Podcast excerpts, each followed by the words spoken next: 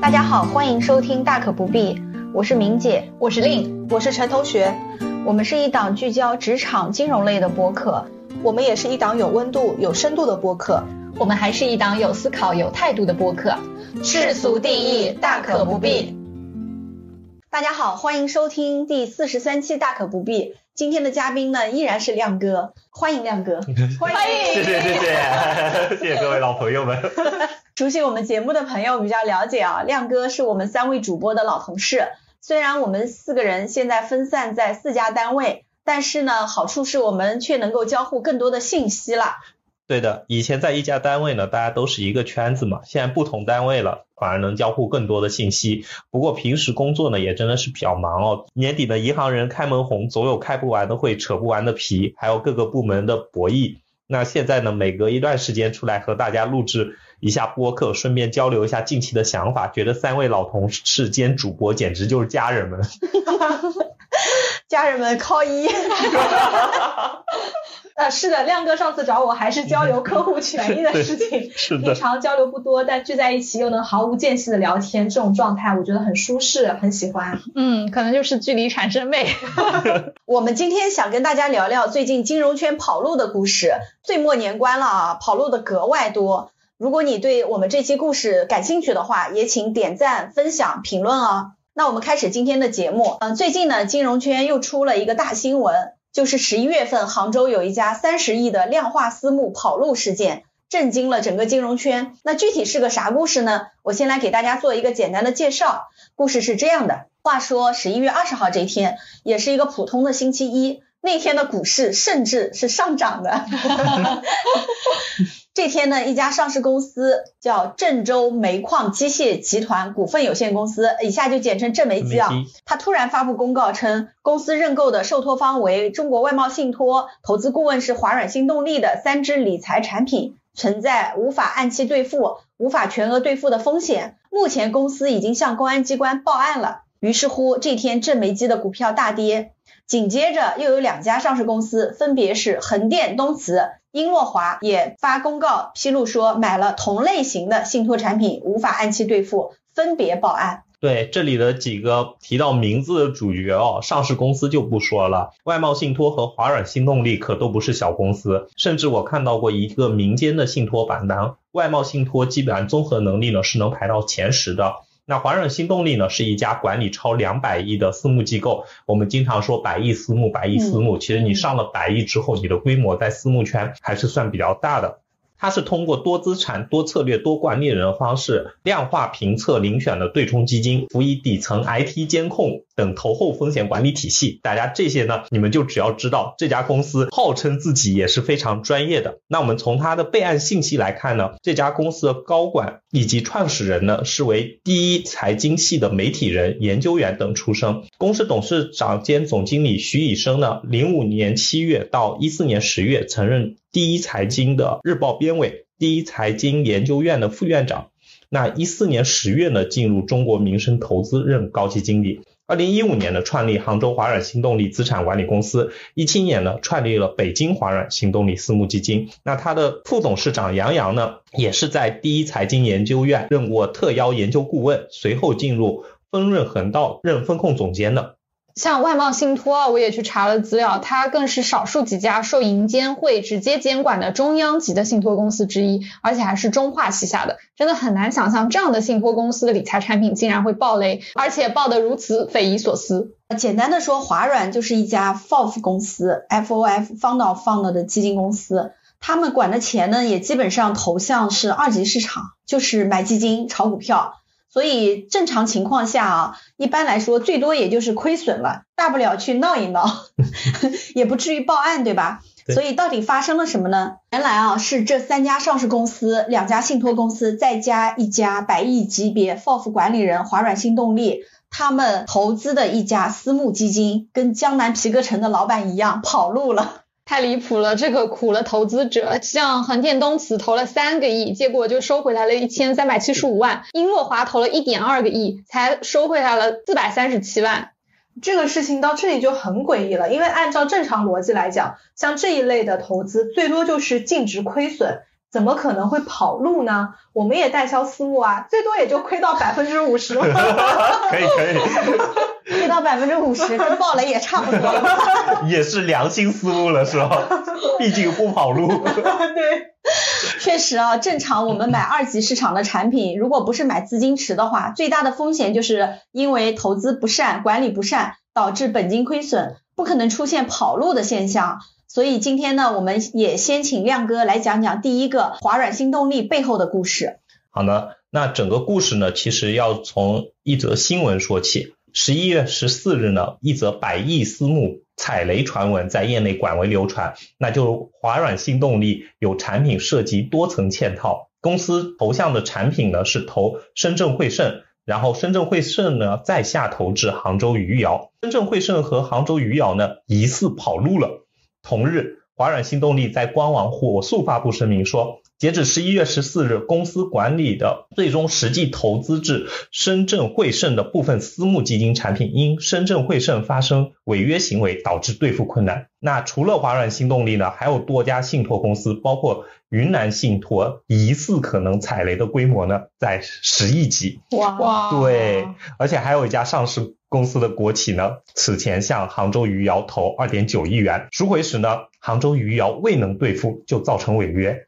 而据说这次违约的诱因呢是什么呢？杭州余姚的实控人在此之前被有关部门控制，就是因为这个实控人被控制了，结果导致没人协调整个资金链，整个资金链就崩掉了。他是为什么被控制？那说明他本身就是八个瓶子七个七个盖，对。那为什么会控制？好像业内还没出消息。但这人本身也不是什么个好人，对，他是坏人。对。那我们梳理整个跑路的过程呢，其实是我们就拿华软新动力来说，他将三十多个亿的资金呢，投资了自称做量化对冲策略的汇盛，但汇盛呢，其实没有去买股票或者基金，而是做起了二道贩子，直接投了杭州余姚。杭州余姚呢，它也做了通道业务，再将资金转手至盘金，而问题呢就出在最后一层，资金没有到托管账户，而是直接打到了管理人账上。那根据基金业协会的信息，杭州余姚的托管人呢是华泰证券，华泰证券也是啊，三中一华，对，三中一华嘛，这次也是踩了个大雷。是的，随后随着我们了解的更加深入呢。深圳汇盛、杭州余姚，真正的幕后老板都是盘金的投资实控人，叫毛威。这个毛同学啊，也是个风云人物。盘金投资他的实控人毛威，原先是大连盛亚的原总经理。根据大连圣亚当时披露的信息哦，这里说一下，大连圣亚呢，其实我们炒股人都知道这家。公司还挺有名的。那毛威呢，就于二零一九年十月十六号，因涉嫌实施操作证券市场违法行为，被中国证监会立案调查。二二年六月，上交所当时发布公告，大连圣亚股东毛威。姚实控制账户组曾于一七年到一九年增持公司股份达到百分之五及减持达到百分之五的时候是没有公告的，就是他们举牌没公告。小助理再上一下线，这在我们保万之争当中有讲到，对，达到百分之五就要举牌。是的，是的，所以他们当时没干这件事嘛，并继续交易公司的股票，所以就对二人予以公开的谴责。然后更传奇的事情是什么？二零年的八月三十一日，杨子平、毛威等十余人通过言语恐吓、推搡、攀爬等手段，强行试图闯入公司。一个星期后呢，双方冲突进一步升级。大连盛亚第一次临时股东大会刚结束，便发生了戏剧性的一幕：新上任的毛威遭十多位保安人员围殴，幺二零急救人员用担架把毛威抬出来。并紧急送往急诊室，所以这兄弟明显一一看就是不安生的主。对，还要攀爬。对，黑嗓。那他既然都已经被监管机构立案调查了，嗯，后面怎么还能够实控私募公司啊？对，因为。这个实控跟你真正的去控制，对，或者说你在法人意义上去那个控制，它不是一个概念嘛？嗯，它背后实际的控制，它其实是可以以多种方式嘛。刚才跟大家穿插的呢是大连盛亚的故事，告诉大家毛威这个同学可能不是一个好同学。那我们回到华软新动力这件事儿，现在回看，这明显就是做的一个局嘛，因为据说华软拿到的估值表也是假的。这个估值表呢，也是由杭州余姚的托管机构出具的，经过层层托管的资金呢，最终被转走了。所以故事到这里就很诡异了啊！估值表怎么可能作假呢？一般估值表刚才说都是托管机构出具的嘛，托管机构要么是银行，要么是券商，他们有什么必要造假呢？对啊，所以这次事件就显得很神奇。杭州余姚的托管人呢是华泰证券，华泰证券在本次事件中的角色真的是非常非常关键。因为根据私募基金的规定，钱大家是不能放在自己家，也不能随便拿什么账户。嗯最恐怖的是底层账户直接变成管理人账户，就是相当于房地产的预售款没有打到银行的监管账户，而是直接进了地产公司的账户一样。那本次事件出事最后节点就是杭州余姚把钱打给了盘金那资金呢肯定是没有到托管账户的直接打到管理人账上三十亿的资金就是这么失控的。嗯，这个我们有一次吃饭的时候在聊啊，嗯华泰肯定有内鬼，就我们自己觉得，不然你没法做到的。是的，对啊啊，就这事儿现在还没有爆出来嘛？对，这里还没讲到华泰的问题，但对，但因为但因为肯定有问题。是呀，因为托管机构它是很神圣的，是的，呃，托管费也不是那么好赚的呀，对就还是要承担责任的。是的，据我所知啊，二零一八年以后成立的私募都是有托管的。这次的盘金好像是成立在一八年之前，所以就变成没有托管的裸奔状态，那么就能够让他们有造假估值表的机会了。这个太离谱了。对嗯，而且据我所知，这次他们投资啊，可能当时做这份投资的时候，承诺给他们的是优先劣后这个模式。基本上几家大的国企和华软呢，他们是拿的优先级，就是给你一个固定的收益，嗯，后面劣后的是由这些私募公司自己出资进行承担的。结果你贪图人家的固定收益，人家看中的是你的本本金。金，嗯，哦，介绍一下这件事情啊。其实华软这次呢也蛮冤的，因为这几个国企呢，它是直接想投余姚，杭州余姚，嗯，因为在私募排拍上，余姚的业绩特别好，对，百分之三十几的收益，只有百分之二到三的回撤嘛，嗯，所以他们就是直接找到余姚想直投，但是直投呢，好像也不知道是不接钱还呃还是法律上过不了，所以他们就找了外贸信托，找了华软新动力，所以华软这个 FOF 其实就是个通道，嗯嗯，通道之后呢，华软通过信托的架构投了深圳汇盛，后来深圳汇盛呢又下投到杭州余姚，余姚就投到盘金，那当然就是空壳。其实到盘金这个就已经是假了。余姚呢，但是在私募排排上还是有托管的嘛，就刚才讲的托管在华泰。这个时候它就是涉及到估值表，以前我们都不知道估值表还有四级，所以之前呢就叫那个托管机构给我们一张估值表就行了，不要底层的到底买了什么。现在各家机构都要底层四级估值表了，光托管机构他们也不相信了。这个我觉得是对托管业、对整个金融业都是毁灭性的。对对整个是的生态的啊影，响因为是比较大的。本身你不信别的可以，没有人不信托管的，对对，对吧？对对，现在就直接告诉你托管是不可也能造假。是的，嗯，就一开始大家都很匪夷所思，所以后面就可能考虑，哎，是不是有内鬼？不然的话也做不了。不是你得这么想这件事儿，就以前大家做私募的时候，大不了你业绩不好嘛。对，最多就对业绩不好啊。最多亏百分之五十，那五十起码也是因为投资没做好嘛对，。是的，但是你现在结果发现，他能给你造一个假的假的，完全给你做一个空壳出来，是啊。你这样的生态就完全被破坏了。嗯，对啊，假的嗯。净值表，对，然后又是假的投资方向，是的，什么都是假的，这个也很神奇。是的，所以最近我们公司熟私募的也很多，对呀，这慌了呀。真的很吓人啊，因为人家也都不知道你私募有没有托管，有没有估值，会不会造假。对大家好，我是明姐。接下来的内容呢是我单独录制的，所以跟之前的声音会有一些不同。主要是因为昨天我们录完私募跑路这期节目以后，今天上班我又得知了一些新的信息，而且我觉得这个信息还是非常重要的，也比较颠覆我们几位主播的一些三观和认知。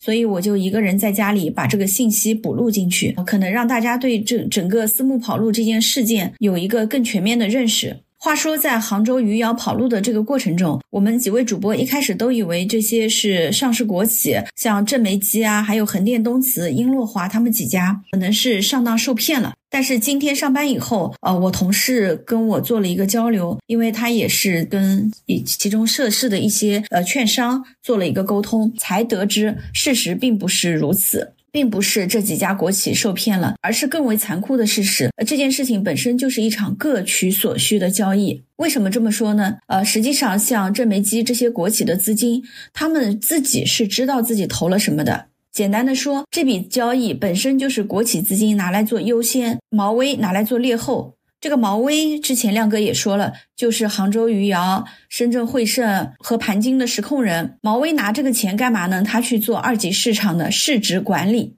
这个名词是不是已经很陌生了？当时我也觉得很久没有听到了。其实就是炒股票，他低吸高抛，把股票价格炒上去，用一些内幕消息啊，或者是炒作游资的一些做法，这个才是这笔交易的本质，而且也是最初说好的。毛威给几家国企一笔固定的收益，比如说八或者十，那我们也不知道啊，不得而知。那这几家国企把资金给到毛威，作为优先级的配资资金，毛威的自有资金作为劣后级。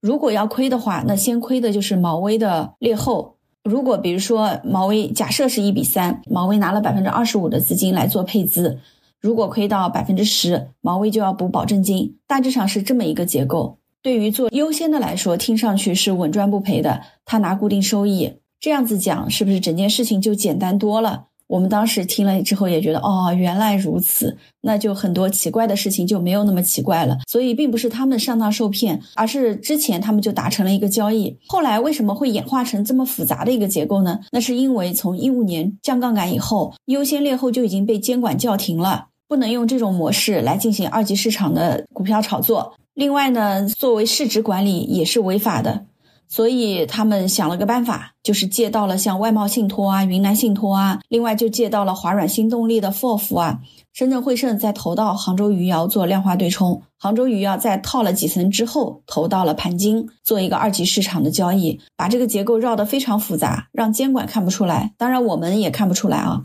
所以这件事情爆发之后，你说哪一个是冤枉的？其实一个都不冤。像国企，他是知道他自己的资金拿来做优先级的，也是想占这个小便宜。另外呢，像华软新动力跟外贸信托，他们为什么愿意把自己的牌照和通道让出来呢？那是因为他们收过了超过普通的管理费和投顾费用几倍的费用，可能正常的就五十个 BP。比如说千五啊、千八啊这样子，他们大概收了百分之二管理费和投顾费用。那至于深圳汇盛啊、杭州余姚啊、盘金啊这些，实际上都是毛威的公司，呃，本也没有什么好说的。而且这件事情的诡异之处在于，其实已经不是第一次发生了。在过去的两年间，因为一直是熊市嘛，所以毛威也有股票炒亏了要补保证金的。最后呢，他也是通过自己的资金运作把缺口补上了。所以作为交易的一个环节，华软新动力是知道这个事儿的，而且都好几次了。这次是因为毛威被警方控制了，被抓起来了，所以没有人能再来腾挪资金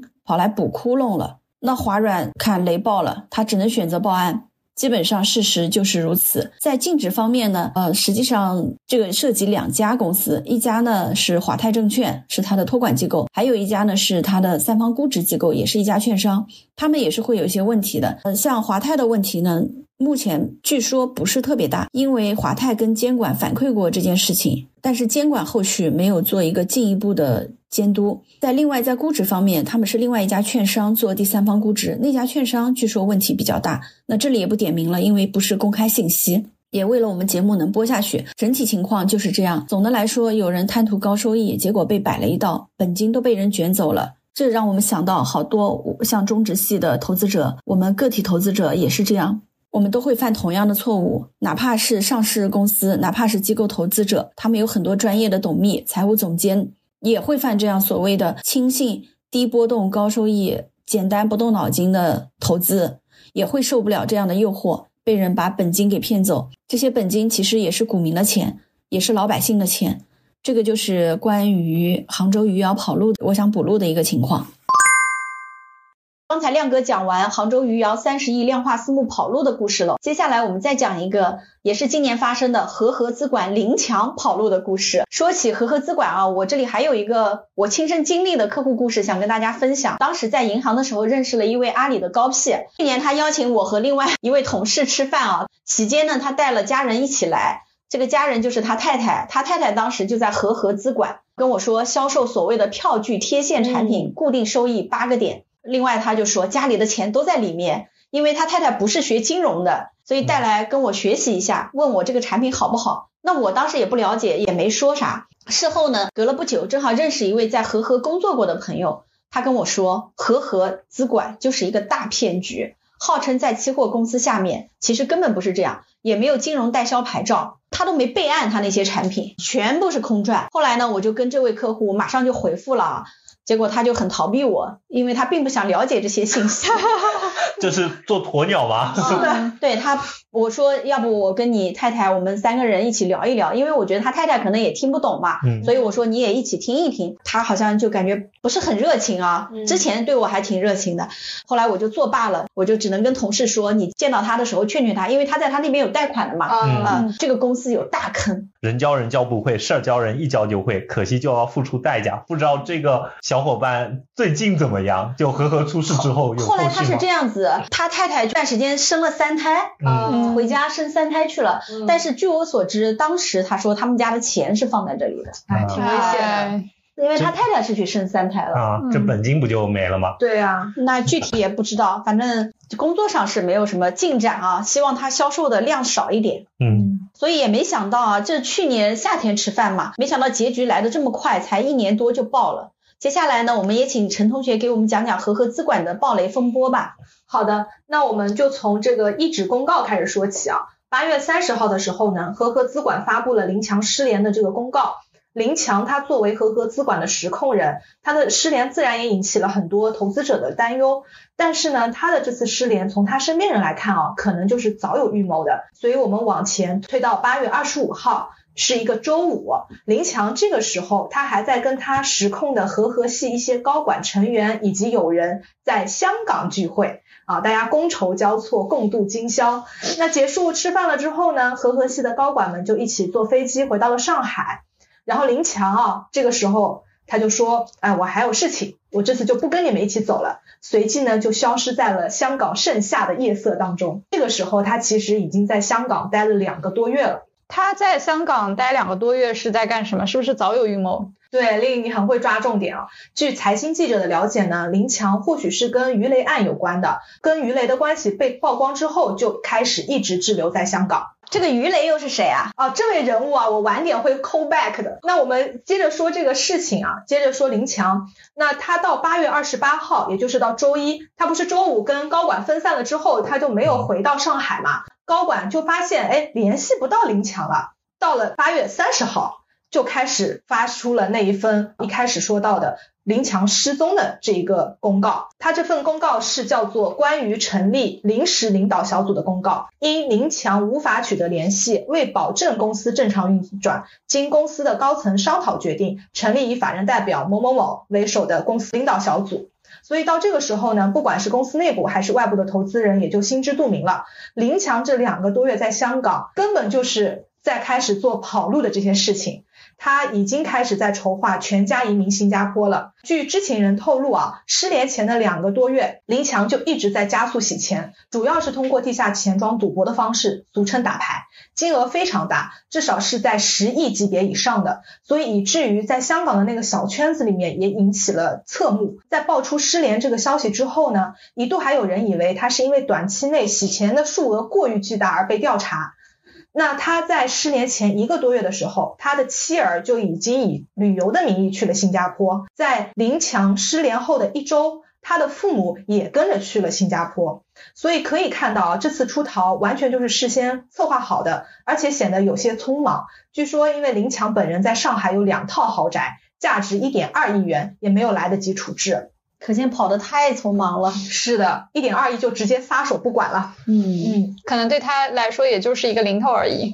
是的，那到了九月的第一周啊，和和首创还有和和资管的员工工资就出现了欠发，因为公司账面上面的现金只剩下一亿多元了，而需要兑付的产品金额却远大于此。到了九月七号，和和系的投资者呢就收到了一份由和和首创公章的一个告知函，其中就提到了说，由于疫情及经济下行等不利因素，特别是林强先生的失联，致使部分项目无法按时兑付。根据告知函上面的讲述，目前和和首创总共是有八只产品无法按时兑付，这个时候暴雷就开始了。啊，实控人失联，公司自然是要开始安抚投资者的情绪嘛。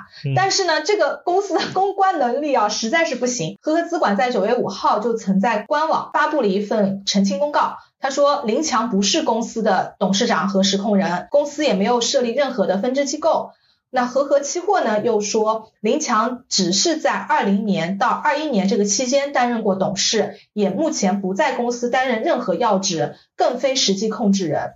可是啊，不管是从前期的对外宣传，还是股权架构，还是林强的办公室，其实都表明了林强他就是实控人。有记者曾经到访过林老板的办公室，说，哎呀，位置非常好，就在前台的后面，面积大，视野好，很豪华。办公室后面的架子上面还放着他打德州扑克的照片。那这个公告真的是把人当傻子。所以没过多久，这个和合资管就已经撤下了这个公告了。那刚刚你说了和和首创、和和资管，那他们是属于同一家公司吗？很多听众可能对和和还有林强并不熟悉啊，我这边也跟大家做一个简单的介绍。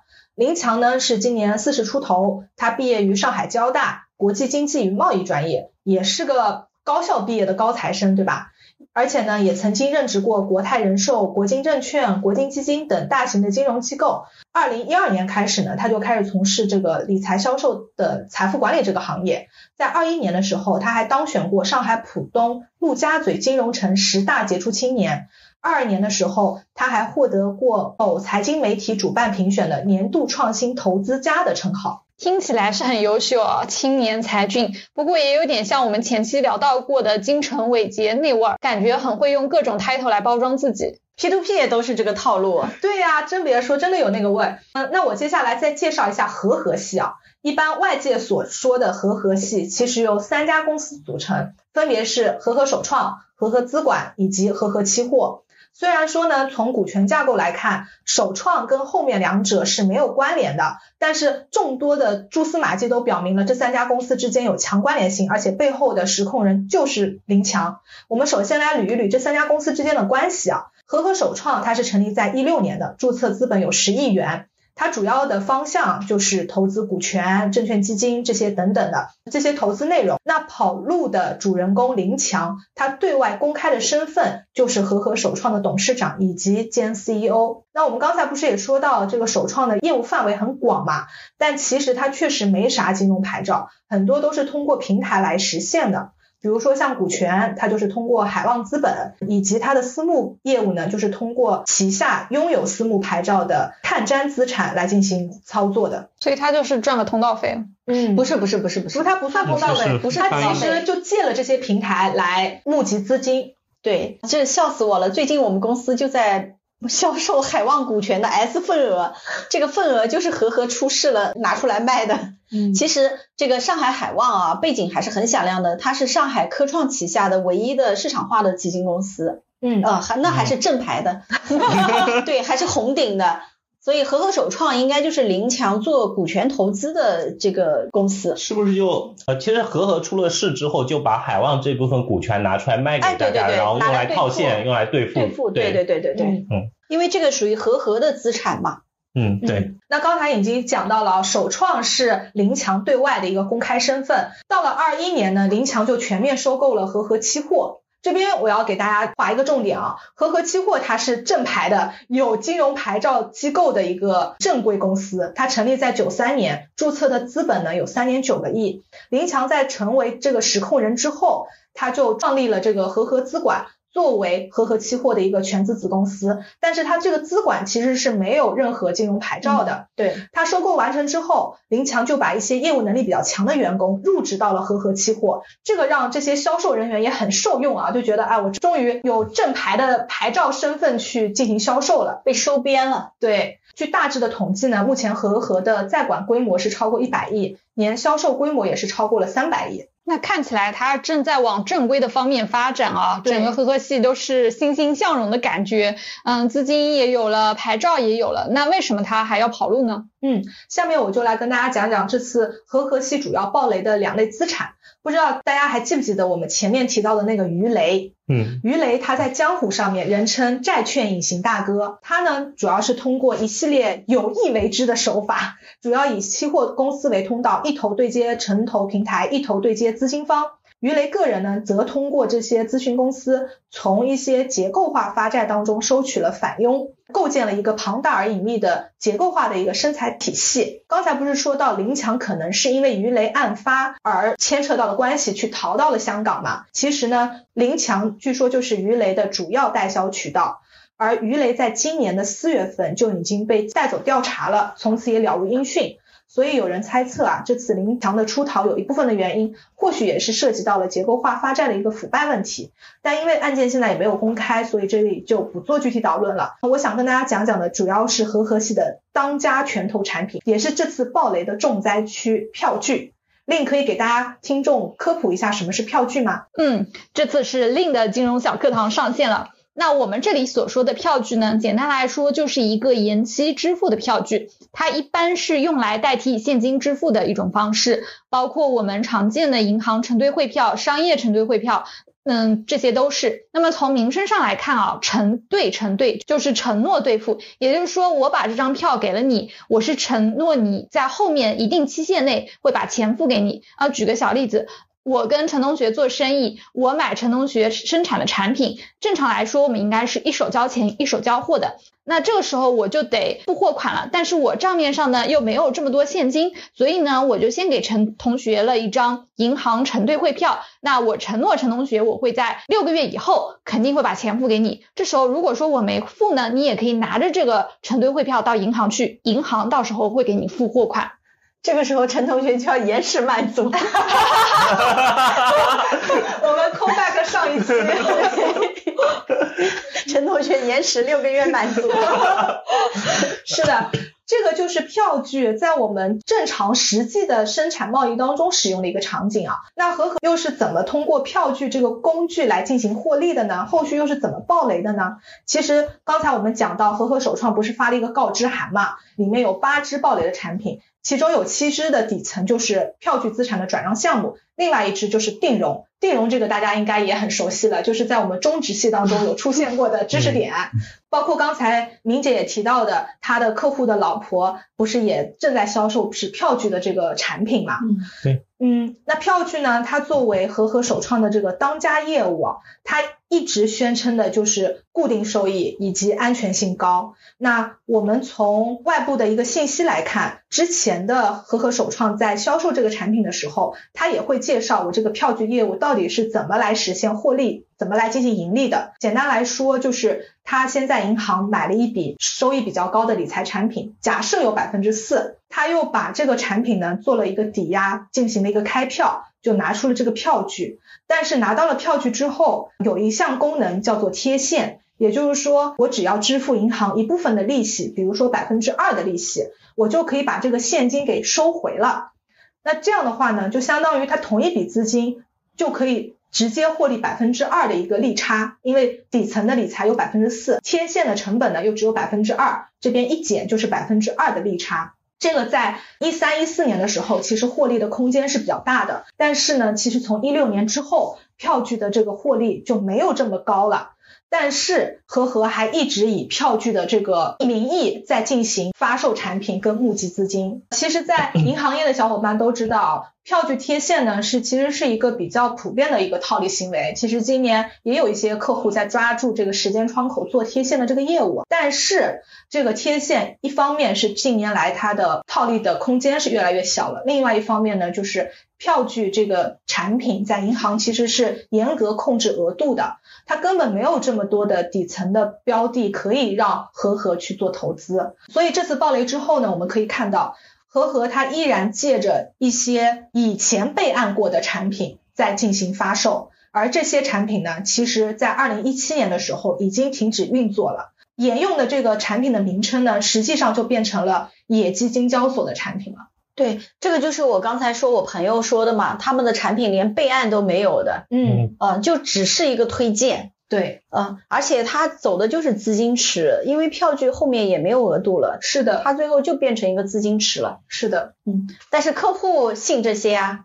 客户就信这样的故事啊，对啊固定收益，没有风险，没有波动。听起来关键逻辑还通的。对，原来是 票据贴现，对连我都一下子被唬住了。我想，嗯，这个看起来没有什么问题，他给我看的嘛，嗯我说看起来没有什么问题，嗯但是我心里就知道了嘛，因为我有常识的。嗯，嗯，他当时是卖几个点？他这个八个点，对，你只要转几次就行了嘛。对，是的当时给我呃说的是八个点，后来我给又给我看了产品说明书，从说明书上是看不出漏洞的，所以我当时就没有说什么。结果后来才知道，他其实就纯骗。嗯，我微信里面也有一个合合的销售，他在嗯二二年的时候还在给我发票据的产品，嗯三到十二个月十万起步，年化基准六对点五到九点二。对对对，还有城投债，这个就是你的鱼雷啊。是的，他的主推两款产品就是这次爆雷的产品。定投加票据。对，那我估计还是城投可能会好一些，因为票据这个纯资金池，城投说不定可能是投城投了。可能还是真城投。对，隐性债务嘛，可能这次化债政府生气了，估计是。哦，不看不知道，一看吓一跳啊！除了刚才杭州余姚和杭州的和和啊跑路的事情，杭州真是个多事之地。前两天又有深圳的一家号称百亿私募股权的老板高调跑路了。根据第一财经媒体报道，十一月十四号晚间啊，深圳洛克资本的老板张颖豪在公司员工群里说了一句：“我要走了，你们也走吧。”随即失联，跟着呢，员工就去报警说张颖豪卷款跑路，处于失联状态。所以我们是见过跑路的，没见过这么嚣张跑路的。这个老板还怪好的嘞，当时打引号的好，跑路都不忘通知员工，员工能怎么办？当然是报警啊。但警方至今是没有找到张颖豪啊，而且有员工爆料，其实十一号的时候，张颖豪就已经打了个的，从深圳跑到了香港。嗯，其实在此之前啊，跟林强是一样的，张颖豪也一直是待在国外，而且从半年多以前就开始向多家银行及公私募基金开始借钱，同时也申请了多国的身份，注册多家境外空壳公司进行运作。他也是在一个多月以前的十月份啊回国的，开始变卖国内的实体资产。嗯，比林强好一点啊。林强可能是已经放弃了一点二亿，但是张颖豪他实体资产的钱也还是要的，包括一些酒店啊、学校啊等等之类的，就变卖掉，后来就直接卷钱跑路了。那这个资金又是涉及到了十二亿，后续就人间蒸发了。这个我觉得我们事后诸葛亮一下啊，像张颖豪这种跑路的迹象不要太明确啊。但实际上啊，在张颖豪自曝之前，其实是看不出来的，因为其实在这之前的一个兑付是还没有出现异常，投资人在事发之前一个月还如期收到了收益和本金，而且张颖豪其实还获得过官方认可的，在九月份的时候，那时候洛克资本被中国风险投资研究院还评为了最佳新能源新材料投资领域 TOP 三十，而他本人呢也摘得了二二年中国影响力 PE 投资家 TOP 五十。那这个张颖豪不就跟刚才陈同学说的林强一样吗？浦东十陆家嘴十大杰出青年 是都有这些响亮的称号。对，而且一样的可不止于此啊！我等一下会一一给大家揭开。那在开始这段暴雷之前呢，我们先来看一看张颖豪是何许人也，洛克资本又是一家怎么样的公司？张颖豪他号称是在平安集团从事过嗯风险管理工作，也曾经就职于高盛中国资产管理部、盛富资本投行，扎根于投资行业十余年，管理资产超过一百亿。张颖豪的履历看起来挺好的，那他为什么要骗人呢？那为什么？因为只是看起来很好，但没有实际。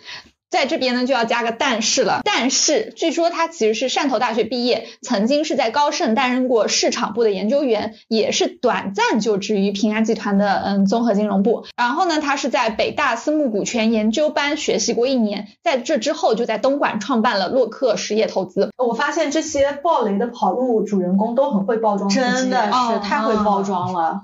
所以其实可能明明也就是担任了一个小小研究员或者短暂任职，然后他就可以吹嘘自己把自己吹得很大。而且他就在北大研修班学习一年，就说自己北大毕业的，就可以这么说。嗯，那么这次故事的主角洛克资本，它其实是成立于二零一二年的，嗯，它号称是中国最具影响力的私募股权投资机构之一，有七十人的专业团队。截止到二二年，它的管理资产规模已经超过了一百七十亿，投资项目涵盖了多个领域啊，包括新能源、新材料、新消费等等。对一个一级股权公司来说啊，一百七十亿已经不算小了。还是比较大的，有影响力的。很多股权机构可能就十个人都不到，他有七十个人。是的，呃，不过我知道啊，你接下来又要但是了。对，但是这个洛克资本实际上从创立之初开始就非常的离谱，感觉就是为了骗钱而生的。作为一家私募股权投资机构，在中基协官网上查不到，嗯，深圳前海洛克投资有限公司的任何备案信息。那我觉得这一百七十亿规模大概都吹出来的吧？没有备案，它有什么投资呢？洛克没有备案，反而是多次以洛克资本董事长自称的张颖豪，他创立的另外一家基金公司叫做洛基基金，在中基协是有备案信息的。但是根据中期协的一个信息啊，洛金基金全职员工是只有十三个人，发行的私募股权基金只有十六只，其中目前为止还存续的基金呢是有十二只，有四只是已经被清算的。那它的管理规模是只有零到五亿。而且这十六只基金产品的备案详情页，基金产品托管人这一项是全部空白的，你们能相信吗？都是空白的。而且最离谱的是，这个洛金基金它的合规风控负责人一个叫李颖红的，他最初只是农技站的一名技术员，后来又在波特鞋厂、塑料厂、加斯公司任职。跟金融是一毛钱 关系都没有的，他就可以成为一个基金公司的风控负责人。真是三百六十行，行行出状元啊！对呀，我估计这个李颖红就是挂职的。但是我这里话说回来啊，很多基金这个备案的监管是很不严格的，还是代销严格多了。我觉得这个太不可思议了啊，整个就是一个草台班子嘛。那可想而知，这个洛克资本啊，估计好不到哪里去。是的，让我们再回过头来看看这个事件的始末。那投资人在洛克资本的投资主要是两类，一类呢是固收类的投资，那么它的收益率是在百分之六到百分之十点五，而且最开始的盈利甚至能到百分之十四，是不是又是非常熟悉的味道？嗯，高收益。嗯，固定固定收益 高收益，没有波动。对对，另外一类呢是股权投资，收益是至少在百分之二十以上，而且不仅是产品收益高啊，还能及时兑付，很少出现延期支付或者是违约的情况，从而呢，嗯，渐渐积累起了一大批忠实粉丝。而且洛克资本它的一个套路是非常足的，它里面有一个规定叫做新人不能购买老产品，所以。嗯，有不少的投资人就选择了续期。虽然说从去年开始啊，就不能随时把本金取出来了，拿钱不可能拿，但是可以转让啊，你可以找人去承接啊，所以一直就有人往里面砸钱。这就是为什么明明已经问题开始暴露了，但在张允豪自爆之前，一直还能兑付的原因。靠着这套机制，他用三个锅盖盖住了十个锅，一直就能玩得转。这张颖豪也是个人才啊，典型的庞氏骗局，借新还旧。是的，他搞这套机制还能拉人头，帮自己赎出来。是的，MGM 做的六啊。而且说说卖的是固收产品，实际上他投的是股权合伙企业，投资人实际上签的是合伙人协议合同，合同上根本没有明确的合伙企业份额，只承诺了按固定利率定期支付固定收益。那这一下子，投资人身份就变成了事实合伙人，部分资金甚至没有托管。这个我觉得就是典型的资金池加 P to P 的 Plus 版。哪有那么高收益的固收类产品？说说收益，其实都是利息，借新还旧，庞氏骗局嘛。这应该涉嫌诈骗了吧？妥妥的犯罪啊！而且这么草台班子，合同看着都有问题，投资者还一直往里冲。关键问题是，还有他还能得奖。这个也是我觉得很匪夷所思的，所以可能这个奖都是拿钱换来的啊，都是套路了。嗯，投资者虽然也知道合同不正规，但投资者也没有引起太多的关注。一方面呢，固然是因为高收益高回报，嗯，而且前期确实是能够按时兑付的，再加上就是这么高大上的。Title 的包装啊，让别人就非常的信任。更绝的是什么？更绝的是张颖豪他的资金募集方式，他的客户都是通过亲朋好友的介绍推荐来的。他最初的那批客户是张颖豪在东莞中学的朋友介绍的。而且公司的绝大部分高层和员工也都是东莞本地人，甚至还有部分叫做兼职业务员，又是投资人，又是推荐人，朋友搭朋友，这就形成了非常庞大的销售网络。基于朋友的介绍，大公司的光环，本地老板靠谱，堆积出来层层的信任 buff，最终造成了这个结局。这个就是一环套一环的骗局，很多的这个各个地方都很多的。这个张颖豪卷的都是身边人的钱啊。简直太没有人性了。不过我还有个问题，光是这样呢，其实也不至于暴雷。那他这个钱骗去了，到底投到哪里去了呢？那首先是洛克资本，它的投资项目啊，前面其实我们介绍过了，像新能源、新材料、新消费这些的，看起来是比较多元化又很有前景，但实际上都是一些高风险高回报的领域，这就需要大量的资金投入和比较长期的一个耐心等待，而且这种私募投的又是像一些初创或者成长阶段的企业，根本还没有形成稳定的盈利模式和市场地位。那像这类项目呢，我们都知道，其实是需要通过企业的长期持续的一个发展，通过长期。持有带来价值回报，但是洛克资本它又是比较短平快的投资策略，比较追求快速的翻倍或者是多倍的回报，那么嗯，使得它的一个投资理念与投资的项目其实是不匹配的。那这样子一来呢，投资的项目根本没有办法达到预期的效果，甚至有可能会出现亏损或者倒闭的情况。再加上它还有一些投资行为啊，据说是触犯到了其他的一些法律范围以内的问题，像涉嫌操纵市场。侵犯知识产权、违反环保标准等等，它可以说是一直游走在违法的边缘。那我是想问一下啊，他到底有没有投新能源、新材料、新消费呢？事实上他有没有投？事实上我查到的材料是有投的，也有投，还是投了是吗？投了，可能一小部分。明白了，他就是募了钱，一开始可能也是想投这些高精尖的企业行业的。后来回不了本，估计真真假假都有啊。然后里面投的里面还有一些别的问题。对对对。那刚才几位讲了跑路的故事啊，最后呢，我还想让中植系啊，著名的中植系返个场，我来介绍一下他们的最新消息。呃，自从上次录完之后，听众也是非常踊跃，我们那个节目的收听率也比较高，完播率也比较高，说明大家还是蛮喜欢听这样故事的。我们也介绍一下中植系最新的一些动态。到十一月二十二号的下午呢，中植集团在小程序公告发布说致投资者的公开信，他对中植集团相关产品陆续发生实质性违约，向投资者道歉。这个公开信就是简单的说就是一个道歉信。看看他们咋说呢？中植集团表示，通过中介机构进行全面清产核资，发现啊，合并口径计算总资产的账面金额是两千亿左右。但是这个两千亿，主播表示也是有水分的。另外呢，由于集团资产集中于债权和股权投资，存续时间长，清收难度大，预计可以回收的金额低，他也给自己留了个后路啊。是的，流动性枯竭，资产减值情况严重。同时呢，因为债务规模巨大，剔除保证金以后呢，中植集团负债规模大概在四千两百亿到四千六百亿。那么就简单的说，现在呢，我账上呢只有两千亿不到了。但是呢，我欠你们大家呢四千多亿，基本上中值是这个局面，严重的资不抵债了啊，存在重大的经营风险，短期可以用于偿债的资源远远低于整体债务规模。亮哥怎么看这个道歉信啊？摊牌了呗，别看现在还有这些资产，其实实际上资产可能已经不怎么值钱了。你看他说是两千亿嘛，但他有个前提就是股权和债券现在的公允价值是这么多，但是你要去变现的话是很容易打折的。你这个钱能拿回两到三成，就已经谢天谢地了。大白话就是大家要做好心理准备，后续资不抵债，而且窟窿可能会比你想的更大。对，可能投一千万进去就剩了一两百万出来。也有可能的啊，嗯，他们就这个意思。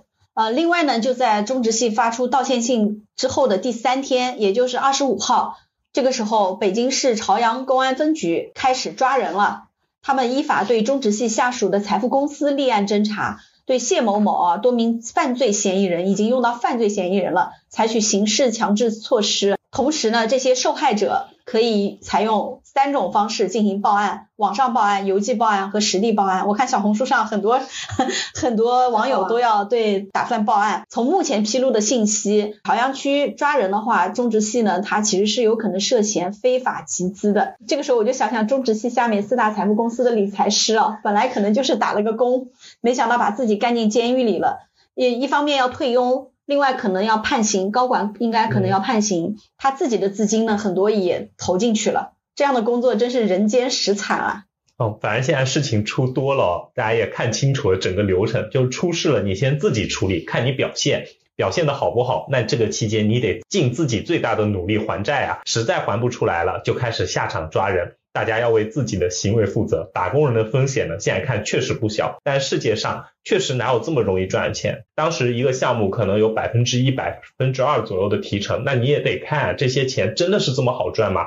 最近呢，我也在路边社看到一些消息，其中某银行代销的四十一个信托产品爆雷，三十七个无法兑付，涉及到三千八百九十一个家庭，金额上百亿。而某信托呢，也据传爆雷接近百亿。用我们以前董事长的话说，这个时代傻子都能赚钱。我在想，哪有钱这么好赚？所以我们那些项目我们不做。现在想想，董事长还真是深谋远虑。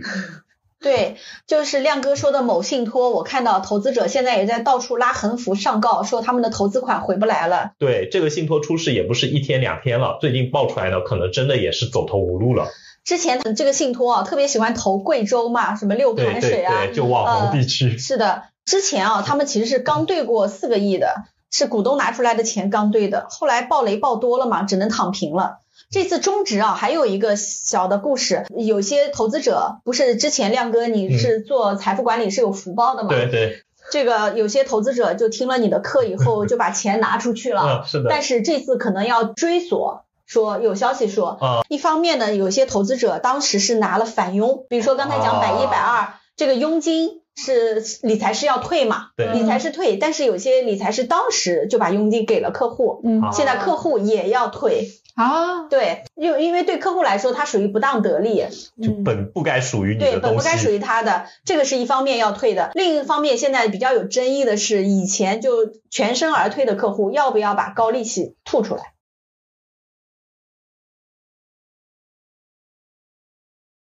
啊，还有这么一家？对，现在最近全部是在搞这种脑子。所以你现在搏傻搏到最后一棒，即使你没接，你前面的那些也不见得安全了。对，也也不见得安全，可能也要退出来。嗯，啊，现在都是这样子的。所以理财师退佣是当之无愧的。另外就是客户现在也在要退佣，真的这是什么？何必呢？什么世道？何必呢？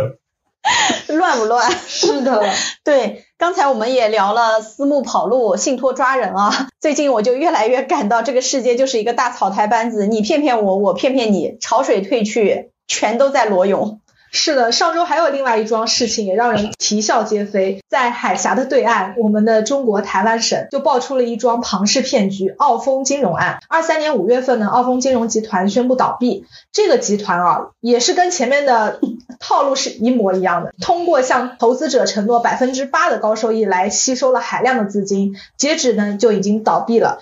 而且共计可能超过了一点三万的投资者遭受了损失，受骗的也不是一般人啊，像李登辉家族，据说受骗金额就高达了五点五亿新台币，那约合人民币也有一点二四亿元，还有五阿哥也是名列受害人之中啊，同样的人受着同样的骗。对，我想起了那句歌词，一样的血，一样的种。这些东西反正就是包装起来来骗大家的嘛。其实我有和很多客户聊过这话题，然后很多客户呢就是觉得，哎，以前钱好赚，现在钱难赚了，受不了，所以还是找一些路径依赖。比如说我最近去宁波慈溪那边走客户，这些客户满脑子都还是想着用商铺来养老。然后其实我们想着，如果这些客户都还这么想的话，我包装一个商铺养老的项目，也许我就能在那边卖，打开市场。有一些客户呢，其实也知道可能推的东西不靠谱，但就是想着，哎，我不是最后一棒就行了，只要我能在出事之前跑了，我就能拿他们的高收益。都是心存侥幸啊。是的，是的。中植这次希望，如果能够追回来的话，可能也给这些客户啊上一堂课。可能也给整个财富管理行业的客户们做了一个整顿。对对对。其实我们回到人性的角度再去看这些骗局，你会发现啊，财富管理彻头彻尾是一场与人性的搏斗。就那些危险的、可能带来极大损失的金融产品，他们往往会包装成我们最喜欢看到的样子：高收益、短周期，还没有风险，好像那些电信诈骗。就喜欢把自己包装成高富帅的暖男一样的，哪有那么好的事情？又高又帅又爱你。是的。嗯，可能只有韩剧里才有啊。嗯。但是大家往往会有这种梦想。我们现在当下居民不断增长的财富和投资需求，跟他们的金融认知有缺陷、金融体系构建不完善之间，构成了我们财富管理行业最大的矛盾。其实再回头想想啊，哪怕美国的资本市场发展了一百多年了，他们的经验足够丰富了，体系足够完善了，他们还有巴菲特、芒格这样的先知啊，智慧老人，但是他们依然会很多人在零八年发生了麦道夫这样的离谱的庞氏骗局。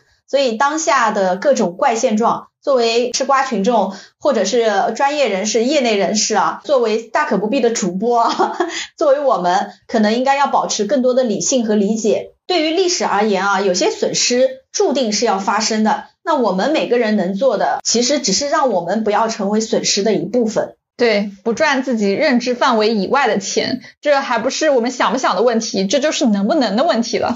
对，所以说起财富管理嘛，我印象里我们以前就说了，财富管理是为大家的资产保值增值的，而我们很多客户天天想的是一夜暴富，对，所以他们可能刚开始想一夜暴富，就不要选财富管理这条道嘛。而且我想起来我们老祖宗一直讲的一句话嘛，叫财不入急门，你越想短时间内赚到钱，反而财富会离你而去。对。对了，上一期嘛，我们也有说到芒格，芒格就说过自己的一句话，叫找出你最擅长的事情，然后持之以恒、乐此不疲的把它去做好。这个其实就大是大家后面说的那个能力圈嘛。我觉得大家做人呢，其实都有自己的能力圈，在这个草台班子的世界，大家可以坚守自己的能力圈。现在世界呢就在比烂，你只要比人好就能胜出。不过好在我们作为几个接人啊，我们做大可不必还是很认真的。是的，是的。最后呢，我想用苏有朋工作室在二十四号的公开回应作为今天播客内容的结尾。诈骗可耻，希望被骗的人们都能得到公道。大家日常要千万注意防范，继续努力生活，太阳依旧升起。好的，那我们今天的节目就到这里啦，也感谢大家的收听，欢迎大家喜欢的话进行分享、点赞、转发、评论，谢谢大家，拜拜，拜拜。